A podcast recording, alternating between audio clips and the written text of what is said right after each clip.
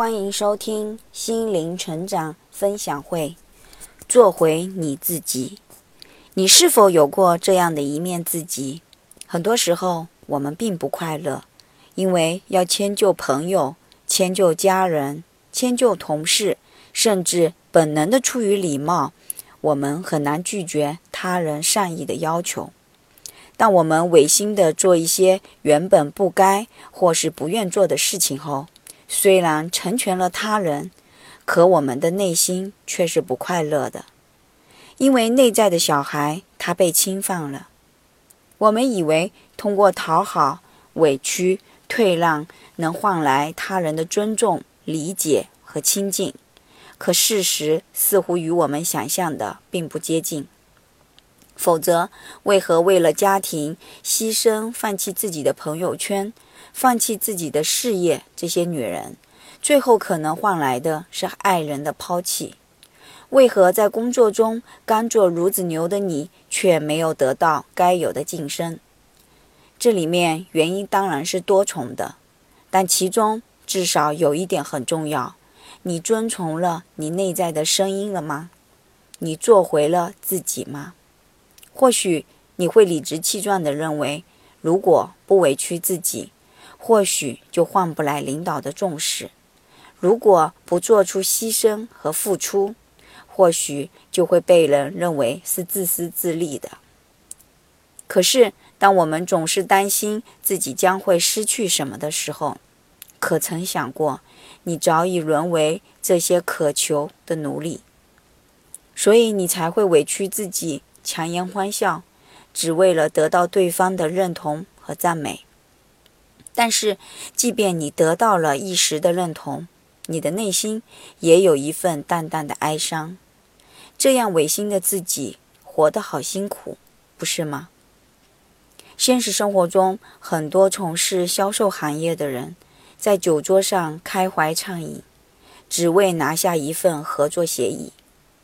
而当他们回到家里，却是一副疲倦、低落的样子。你觉得哪一个他才是真实的心情呢？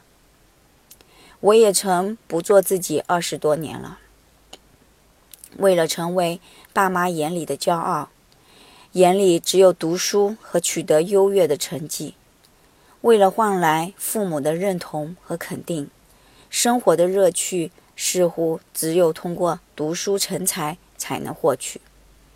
直到当我遭遇了绝症，直面婚姻的破碎，我才知道，原来当我用尽全力委屈自己内在的感受，去讨好、向外寻求认同之后，换来的是如此惨败的人生。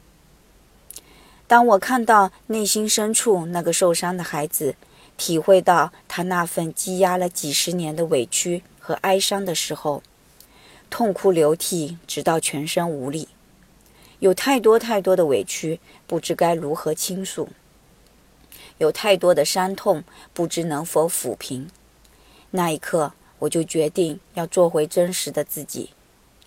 做自己，并不是要我们拒人以千里之外，而是跟内在的那个自己建立连接，了解内在真实的需求，而不是为了世俗的生计。而委屈内在的感受。当我们委婉地说 “no” 的时候，至少你不再活得那般辛苦。当你学会自我取悦的时候，至少你不再感觉孤单。当你学会赞美、肯定自己的时候，你的自信和魅力也就一点点升起。做回自己，就是了解自己，给予自己所需的爱和肯定。一位懂得爱自己的人。才是真正做回了自己。